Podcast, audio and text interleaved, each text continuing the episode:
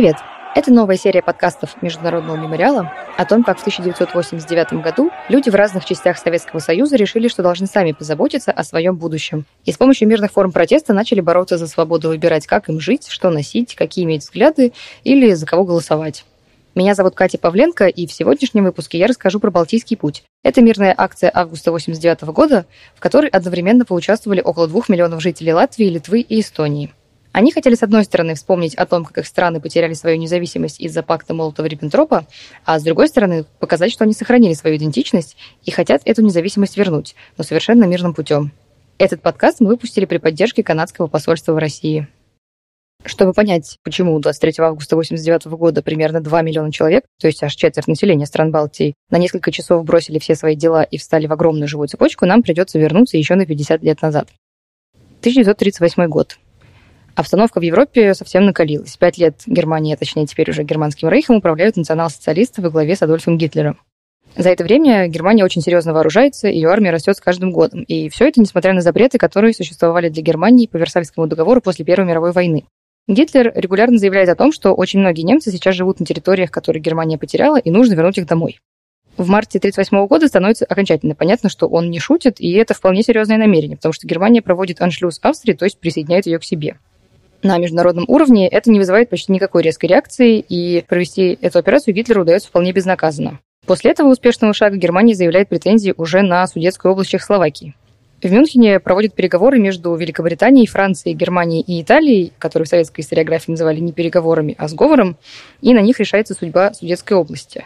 Участники переговоров признают претензии Германии и ставят правительство Чехословакии перед фактом и фактически заставляют принять условия, и из-за этого Судетская область переходит к Германии, а после этого Великобритания и Франция заключают свои пакты о ненападении с Германией, потому что считают, что большого военного конфликта получится таким образом избежать. После таких итогов мюнхенских переговоров в Восточной Европе происходят и другие переподчинения некоторых спорных территорий маленькие государства, которые находятся близко к Германии, уже не могут чувствовать себя в безопасности, потому что у них нет армии, сравнимой с немецкой, а верить в поддержку других более сильных государств после того, что случилось в Чехословакии, уже не так-то просто. Тем не менее, есть одна страна, которая активно позиционирует себя как борца с фашизмом и уже даже напрямую помогала республиканцам бороться с фашистами во время гражданской войны в Испании, и это Советский Союз, который регулярно настаивает на том, что в Европе нужно создавать систему коллективной безопасности. В 1939 году дело доходит до переговоров с Англией и Францией, но ни один из трех раундов переговоров в Москве, которые проходили с апреля по август, так и не приводит к результатам. Зато в это же время с Советским министерством иностранных дел начинает активно общаться немецкий министр иностранных дел Иохим фон Риббентроп. Он довольно хорошо представляет себе интересы Советского Союза в Восточной Европе, так что ему удается предложить неплохие условия потенциального сотрудничества с Рейхом. И вот 23 августа 1939 года, параллельно с переговорами с Великобританией и Францией, Советский Союз подписывает договор о ненападении с Германией, который мы знаем как пакт Молотова-Риббентропа. В нем Германия и Советский Союз обещают друг другу не просто не нападать напрямую, но и не поддерживать другие государства тогда, когда эта поддержка может вмешаться в планы одной из сторон пакта. Правда, обещанием взаимной безопасности все не ограничивается, и у пакта появляются секретные протоколы в которых советская и немецкая сторона решают заранее договориться о сферах своих интересов в Восточной Европе, чтобы бесконфликтно разделить зоны влияния между собой. Они решают, где проходят границы их интересов в Польше и странах Балтии. А через два дня Советский Союз заявляет дипломатам из Великобритании и Франции, что не видит смысла в дальнейших переговорах с ними. Отношения Советского Союза и Германии становятся очень дружескими. Риббентроп хвалит прием в Кремле. Советские и немецкие политики обмениваются поздравлениями с праздниками, и что-то из этого даже публикуют в советских газетах. А в конце сентября, уже после того, как Германия, а потом и Советский Союз вторглись в Польшу и фактически началась Вторая мировая война, немецкая и советская армии даже по очереди проводят военные парады в Бресте, и это происходит в один и тот же день. выше, выше и выше мы полет проделе ряды спокойствие наших границ.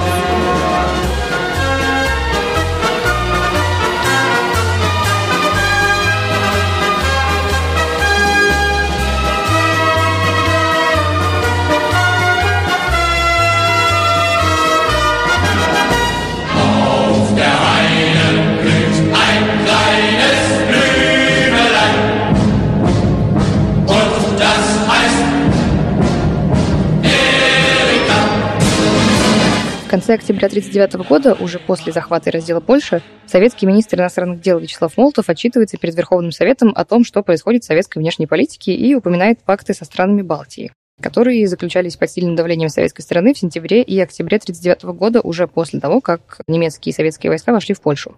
Теперь, благодаря этим пактам, Советский Союз может размещать в Латвии, Литве и Эстонии свои войска, но при этом в своей речи Молотов говорит, все эти пакты взаимопомощи твердо оговаривают неприкосновенность суверенитета подписавших их государств и принцип невмешательства в дела другого государства.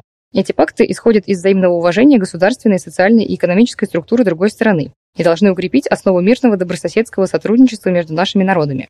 Мы стоим за честное и пунктуальное проведение в жизнь заключенных пактов на условиях полной взаимности и заявляем, что болтовня о советизации прибалтийских стран выгодна только нашим общим врагам и всяким антисоветским провокаторам. Но в следующие несколько месяцев ситуация сильно меняется. В 1940 году Молотов делает очередной доклад перед Верховным Советом, и он звучит уже совсем не так, как осенью 1939-го. Вот что говорит Молотов. Количество фактов, говорящих о том, что правительства этих стран грубо нарушают заключенные с СССР пакты взаимопомощи, все увеличивалось. Дальше терпеть такое положение, особенно в условиях современной международной обстановки, становилось совершенно невозможным. Вот почему последовали известные вам требования советского правительства об изменении состава правительств Литвы, Латвии Эстонии и о вводе на территорию этих государств дополнительных частей Красной Армии. Дальше Молотов рассказывает о том, что в Эстонии, Латвии и Литве создали дружественные Советскому Союзу правительства, которые, наконец, провели свободные выборы в парламенты. И Молотов комментирует эти выборы вот так. Выборы показали, что правящие буржуазные клики Литвы, Латвии и Эстонии не отражали волю своих народов, что они были представителями только узкой группы эксплуататоров. А заканчивает Молотов свое выступление очень важным заявлением. Мы с удовлетворением можем констатировать, что народы Эстонии, Латвии и Литвы дружно проголосовали за своих представителей, которые единодушно высказались за введение шестого строя и за вступление Литвы, Латвии и Эстонии в состав Союза Советских Социалистических Республик. Это означало, что таких государств, как Латвия, Литва и Эстония, больше не существует. Теперь они становятся социалистическими республиками в составе Советского Союза. Жители этих теперь уже республик были против таких перемен, и практически сразу они начали децентрализованное сопротивление. Они пытались сорвать те самые парламентские выборы, о которых говорил Молотов, а еще они начали объединяться в партизанские отряды для борьбы с советизацией, и многие были готовы выступать даже с оружием. Вообще подпольными группами часто руководили офицеры и военные, выжившие после депортации 1941 года. Отрядов было много, но хотя их часто называют лесными братьями, то есть используют собирательный термин, у них не было ни единого центра, ни лидера, и они вообще не были одной организацией. Советские органы госбезопасности более или менее полностью подавили балтийское вооруженное сопротивление только к концу 50-х. Когда под конец Второй мировой войны страны Балтии снова вернулись под контроль Советского Союза после периода еще и немецкой оккупации, там продолжилась тотальная советизация. У включения в советскую централизованную систему управления было много последствий, и одно из них – это появление жесткой цензуры. Теперь вспоминать о том, что раньше Балтийские республики были вообще-то тремя отдельными государствами собственной историей и национальными символами, становится опасно. А саму национальную символику запрещают. Участница Балтийского пути Анна Трудолюбова вспоминает про один эпизод из своей школьной жизни в Москве, который как раз был связан с латвийским национальным гербом. Я не помню, в каком-то классе я нарисовала латвийский герб, и э, он и при, вырезала его и приклеила на школьный дневник. И, и э, говорила всем, что это герб Латвии. Э, мне никто не верил, потому что никто не, э, не знал, что такая Латвия э, существовала как отдельное государство. И это, пожалуй, меня спасло. Вот, потому что я могла бы, э, ну, вот это выглядит, звучало как герб, там, я не знаю, какой-нибудь несуществующей страны, вот, вымышленный. Ну, там, грифон и лев, ну, в общем, красиво. Пока вся символика потерявших независимость балтийских государств исчезает после запрета, репрессии, которые начались еще в 1940 году, наоборот, возвращаются. В начале июня 1941 года жители Латвии, Литвы и Эстонии массово высылают в Сибирь. Примерно через 8 лет, в марте 1949 года, советские спецслужбы проводят новую операцию с красивым названием «Прибой» и снова конечным пунктом в Сибири. Туда отправляют тех жителей Балтийских республик, которых представители советской власти назвали кулаками, бандитами и националистами. В октябре 1951 произошла еще одна депортация. Многим из депортированных выжить и вернуться на родину так и не удалось. Тем же, кто избежал депортации и индивидуальных репрессий, которые органы госбезопасности проводили вплоть до смерти Сталина, все равно не удалось уйти от государственного принуждения. В Балтийских республиках проводили политику русификации и советизации, и во многом это делалось через систему образования. Заметнее всего, эта политика коснулась уроков истории и географии. В периоды, когда русификация была особенно интенсивной, хотя так было не во все периоды существования Балтийских республик в составе Советского Союза, вытеснение национальных нарративов об истории с помощью советского нарратива иногда проводилось так успешно, что те школьники, в семьях которых не сохранилась или замалчивалась история о советской оккупации стран Балтии, даже и не знали о настоящей истории своей страны. Дайва Дальницкайте, сотрудница исторического архива Литвы, вспоминает, что только в 16 лет она задумалась о том, какую роль на самом деле Советский Союз сыграл в истории ее страны. Где-то лет 16, когда я поняла, что Советский Союз вовсе не есть хорошо и нужно для Литвы, я плакала. Потому что, ну, это был шок. Я осознала, что мне врали в школе, мне ну, везде врали. Вот, я плакала, потому что было очень больно осознать, что, что ну как, как так можно обманывать и манипулировать. А потом уже у меня не было никаких сомнений. Через несколько лет Дайва узнала о существовании пакта Молотова-Риббентропа и секретных протоколах. Хотя узнала это, конечно, не из школьной программы, а из самоздата и разговоров с друзьями. Ведь в некоторых семьях и компаниях о пакте и оккупации помнили и говорили. К тому же в середине 50-х Некоторые депортированные смогли вернуться домой, и кто-то из них был даже готов рассказать про свой опыт. А ведь это были живые свидетели тех самых событий. Но обсуждать эти темы было, конечно, не всегда безопасно, так что люди часто прибегали к самоцензуре. Вот, например, о необходимости ограничивать самого себя говорит Петр Степнявичус, вспоминая о том, как факт оккупации понимали его одноклассники. Нет, нет, нет, что, ну, одноклассники тоже думали Просто, понимаете, ну, как это, самоцензура, она тоже немножко у нас была, потому что все-таки не знаешь, кто, с кем ты разговариваешь, кто, кто слышит, но понимание без слов тоже было, что плохо, и это московитская оккупация, может быть, когда она когда-нибудь она кончится. И все-таки, несмотря на все риски и возникновения самоцензуры, полностью уничтожить семейную память не получалось. А к тому же, правда о прошлом Балтийских республик распространялась и другими способами, которые повышали вероятность все-таки узнать то, что замалчивалось. Как и Дайва Дальницкайте, многие узнавали об истории своей страны из самоздата, а за его появлением стояли диссиденты, которых, помимо всего прочего, как раз интересовали и тему национальной истории и самоопределения. И, например, в 1979 году 45 диссидентов из на тот момент Балтийских республик обратились к ООН – они потребовали опубликовать секретные протоколы пакту Молотова-Риббентропа и признать их неправомерность. Правда, этого им пришлось подождать еще 10 лет. Литовцам, среди которых был очень высокий процент верующих католиков, удавалось сопротивляться советизации, в том числе с помощью местной церкви. И целых 17 лет выходил самоиздатский вестник «Хроника Литовской католической церкви», авторы которого писали о репрессиях против литовских католиков и их борьбе за свободу вероисповедания.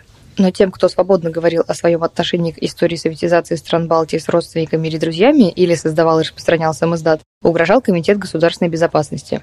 КГБ вообще очень внимательно искал проявление того, что называлось антисоветскими действиями и настроениями или нездоровым национализмом. А людям, которых в этом обвиняли, грозили большие проблемы, в том числе уголовные дела.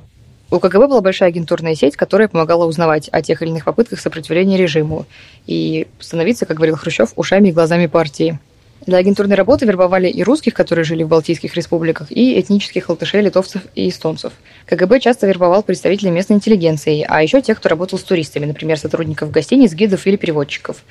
Это делалось разными способами, и часто для вербовки использовали шантаж. У КГБ в запасе обычно было много компрометирующих материалов на тех, кто его интересовал. Но иногда люди сами добровольно шли на сотрудничество, чтобы пользоваться расширенным доступом к некоторым благам. Несмотря на активную работу КГБ, который постоянно следил за тем, что говорят и делают люди, и в отдельные периоды угрожал почти совершенно любому проявлению свободы, латыши, литовцы и эстонцы все равно стремились к сохранению собственного языка, своей литературы и истории. Они хотели самостоятельно выбирать, во что им верить, какие праздники праздновать и какие песни можно петь.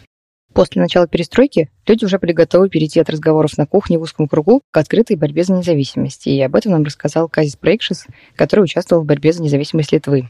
Литва не меньше, чем Латвия, Эстония, наверное, была независимым государством, и нация, которая хочет иметь свое государство, ощущала все советские времена.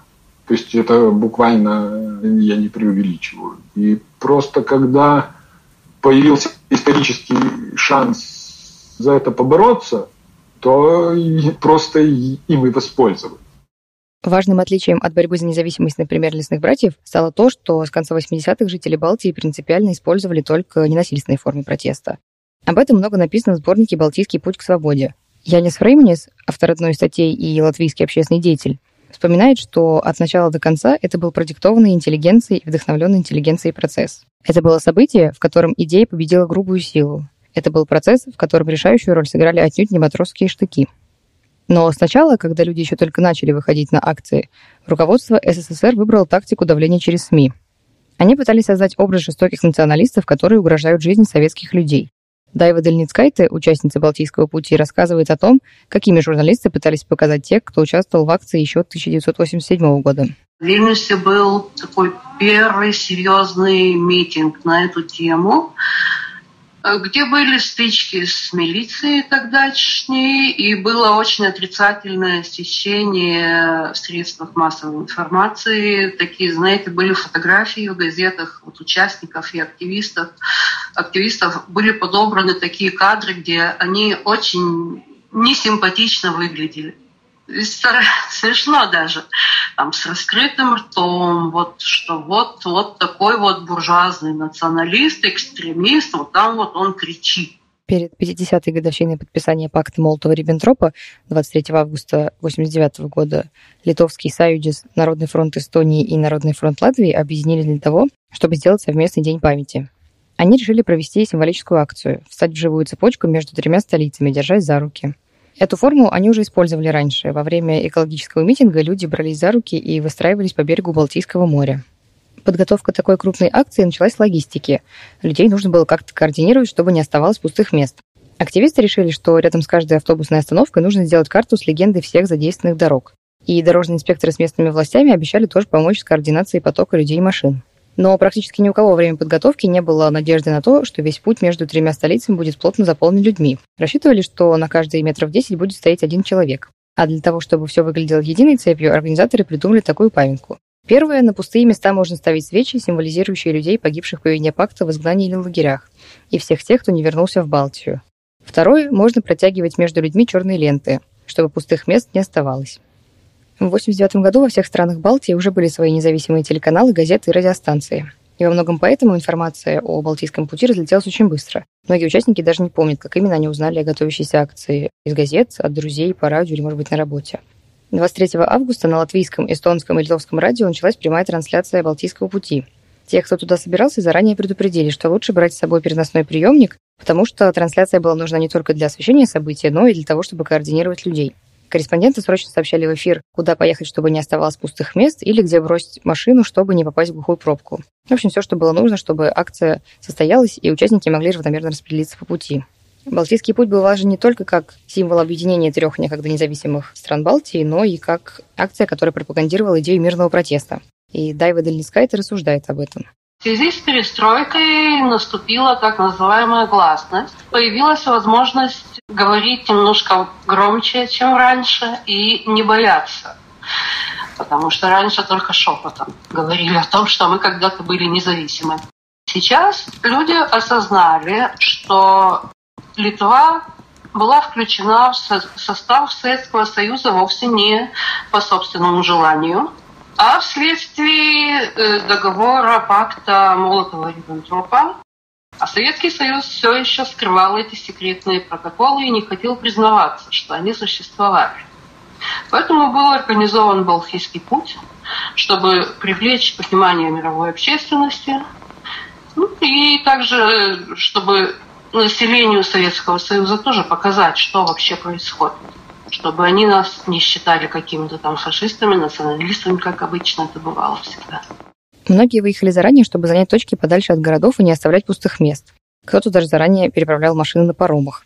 Но Балтийский путь стал не просто огромной цепочкой людей этот Балтийский путь, он был, э, то есть это не, не только вот эта цепочка из людей, да, это, я бы сказала, была еще цепочка из машин, это была целая, была целая Балтийская пробка. Это нам рассказала Анна Трудолюбова, которая участвовала в акции. Но, несмотря на гигантские пробки, ни одной крупной аварии на дорогах не произошло. Правда, из-за слишком большого количества машин не все смогли добраться до цепочки. Некоторым пришлось вернуться домой или стоять в городе на площадях, где образовались уже фактически крупные митинги. Так, например, появилось ответвление от основного Балтийского пути от Каунаса до Укмерге. Активист борьбы за независимость Литвы Йонас Юшкинус как раз не смог из-за права попасть в саму цепочку. И вот что он вспоминает. Я очень, к сожалению, оставил свою бабушку, которой было 77 лет, дома. Ну и мы поехали. Ну и оказалось, что 10 километров севернее очень большая пробка стоит. Там просто автобусы, легковые автомобили гоняют ну, по полям, чтобы как-то обойти, успеть э, доехать.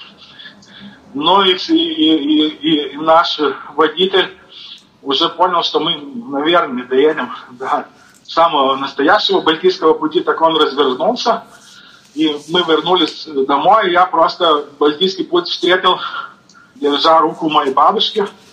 Мы смотрели телевизор, и бабушка, я, я помню, очень плакала, потому что впечатление даже по телевизору было видеть это, ну, этот масштаб акции. В этот день даже водители общественного транспорта отменяли свои обычные маршруты и бесплатно возили людей до цепочки. В интервью журналистам один русский водитель, который тоже решил разводить участников акции, рассказал, зачем ему это нужно. Почему надо? Надо пересматривать историю. Справедливость надо восстанавливать. Я так думаю. Сколько вы э, думаете еще делать этих путешествий? Сколько надо, столько и сделаем. Ровно в 19.00 по радио и телевидению объявили о начале акции. Ühendame oma käed vabaduse ja inimlikkuse ketiks. Ühendame oma mõtted ja oma tahte katkematuks ahelaks. В этом фрагменте ведущая эстонского радио говорит «Теперь возьмемся за руки и соединим наши руки в цепь свободы и человечности». Для людей на городских площадях акция началась под колокольный звон. В это время журналисты опрашивали участников Балтийского пути об их впечатлениях, и стоящие в цепочке отвечали, что сейчас колокол звонит по их свободе и по погибшим братьям и сестрам. Балтийский путь воплотил в себе, с одной стороны, скорбь по погибшим и репрессированным, но, с другой стороны, надежду на новую жизнь и ощущение свободы. И, как говорил потом один из участников акции, в этот день Эстония, Латвия и Литва показали, что они едины как в оценке своего прошлого, так и в надежде на будущее. Дайва Дальницкайте и Петр Стекнявичус поделились с нами своими воспоминаниями об участии в Балтийском пути. Я помню, что я бежала бегом и, и выбрала то место, которому легче всего было добраться, то есть практически у подножья горы Гедеминеса, где начало самое было. Я знала, что нужны люди и в других участках, но я просто туда не могла добраться, не успевала. Ну и вот я прибежала одна, куда-то встала в цепь, успела там вцепиться. Что пели, что пели, я не помню. Но пели в те времена очень много и громко, и все пели. Но конкретные эти песни я не помню, поэтому придумывать не буду. Э, это происходило вечером. Но у меня осталось такое ощущение, как будто это раннее утро. Вот я знаю, я все эти годы знаю, что это было вечером, но вот как будто раннее прекрасное утро, когда вот солнце встает только и весь день впереди. Плакали все еще, конечно, все плакали. Ну, в общем, было ощущение единства, единения всего народа с нашими союзниками из стран Балтии. Было очень хорошее настроение в этом Балтийском пути. Всегда в митингах очень хорошее настроение, все веселые, все вежливые, все улыбаются. Взявшиеся за руки люди соединили с собой Таллин, Ригу и Вильнюс. Цепь из практически двух миллионов людей растянулась на 670 километров от замка Томпия в Эстонии до башни Гедеминаса в Литве. räägi mulle, kuidasmoodi sa selles ketis seisad? kui käed hästi-hästi laiali ajada, siis tuleb pikem kett või? siis tuleb jah pikem kett, kui kõik käed laiali hoiavad. А siis me ei mahu ära. В этом отрывке журналист спрашивает девочку лет 10. Как ты стоишь в этой цепи? Если расставишь руки очень широко, то цепь получится еще длиннее? А девочка ему отвечает. Да, тогда цепь будет длиннее, но если все расставят руки, то мы все не поместимся. У акции появились свои символы, цветы и песни, о которых уже немного рассказали герои нашего подкаста. К зданию Союзиса в Вильнюсе с самого утра 23 августа люди начали приносить охапки гладиолусов, и уже к середине дня все подходы к зданию были в цветах. Об этом эпизоде нам рассказал Казис Брейкшес, активист Союзиса. Я пошел в штаб-квартире Союзиса, вдруг чего надо, вообще узнать, что, что, как и где. А там было море цветов. То есть так как было объявлено, что есть план э, рассыпать цветы по всему пути, там какие-то самолеты, кукурузники вроде, наши, вроде получат, вроде не получат, но люди, когда когда это объявили, люди начали нести цветы во двор штаб-квартиры Сайдеса, это буквально напротив кафедрального собора, там такой маленький-маленький дворик, он то есть люди несли и несли и, и несли эти цветы, опять же, добровольцы, э, принимали, сортировали, как-то укладывали, потом кончилось тем, что эти, это погрузили, эти цветы на, грузили на, э, на грузовики, чтобы отвезти к самолетам. И вот так, насколько я помню, вот это полдня и, и прошло. Хотя полеты над Эстонией и Латвией в тот день были запрещены, два самолета Ан-2 все равно пролетели над частью Балтийского пути, и они сбрасывали цветы на участников акции. Пилот Витаута Стамошина в своем интервью вспоминает, что цветов было очень много, где-то 12 грузовиков, и поэтому даже пришлось использовать два самолета, а не один, как предполагалось изначально. Витаутус сказал, что он никогда не забудет вид цепочки, которая протянулась вообще через всю Литву. Я уже говорила, что вторым символом Балтийского пути стали песни. Вообще важно понимать, что Балтийский путь был частью поющей революции, и такое название получила серия мирных акций в странах Балтии, которая началась еще в 1987 году и продолжилась до 1991. Но у Балтийского пути была одна особенная песня «Атмостас Балтия». Это название переводится как «Пробуждается Балтия», и она исполнялась на трех языках – латышском, литовском и эстонском. А сейчас вы услышите припев этой песни на каждом из трех языков. atmostas Baltijā, Lietuvā, Latvijā, Igaunijā.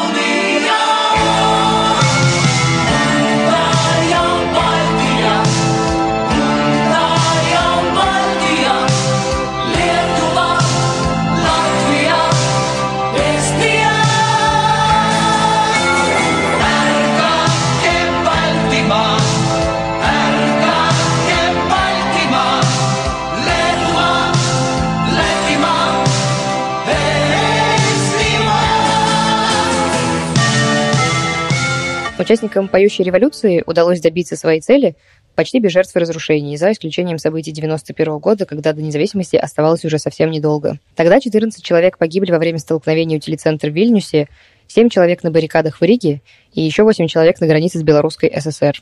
На втором съезде народных депутатов в Москве, который прошел в декабре 1989 года, депутаты осудили подписание секретного дополнительного протокола к пакту Молотова-Риббентропа. Этот протокол признали юридически несостоятельным и недействительным с момента подписания и аннулировали.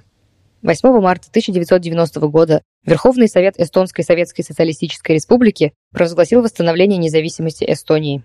В ночь на 11 марта 1990 года Верховный Совет Литовской Советской Социалистической Республики провозгласил восстановление независимости Литвы. 4 мая 1990 года Верховный Совет Латвийской Советской Социалистической Республики провозгласил восстановление независимости Латвии. Но Советский Союз отказывался признавать факт независимости балтийских стран. И только 21 августа 1991 года, после провала ГКЧП, Советский Союз официально признал Латвию, Литву и Эстонию независимыми. Участники акции воспринимают Балтийский путь по-разному. Для кого-то это всего лишь одна из акций поющей революции, а кто-то думает, что именно Балтийский путь стал самым переломным моментом в борьбе за независимость. Но в одном все участники сходятся.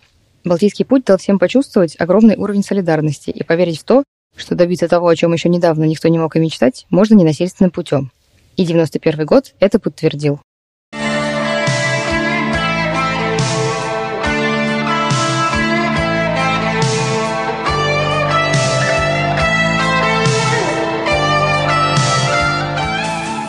А в следующем выпуске мы расскажем о том, как в 1989 году советские граждане боролись за допуск независимых кандидатов на первые свободные выборы в истории Советского Союза и победили.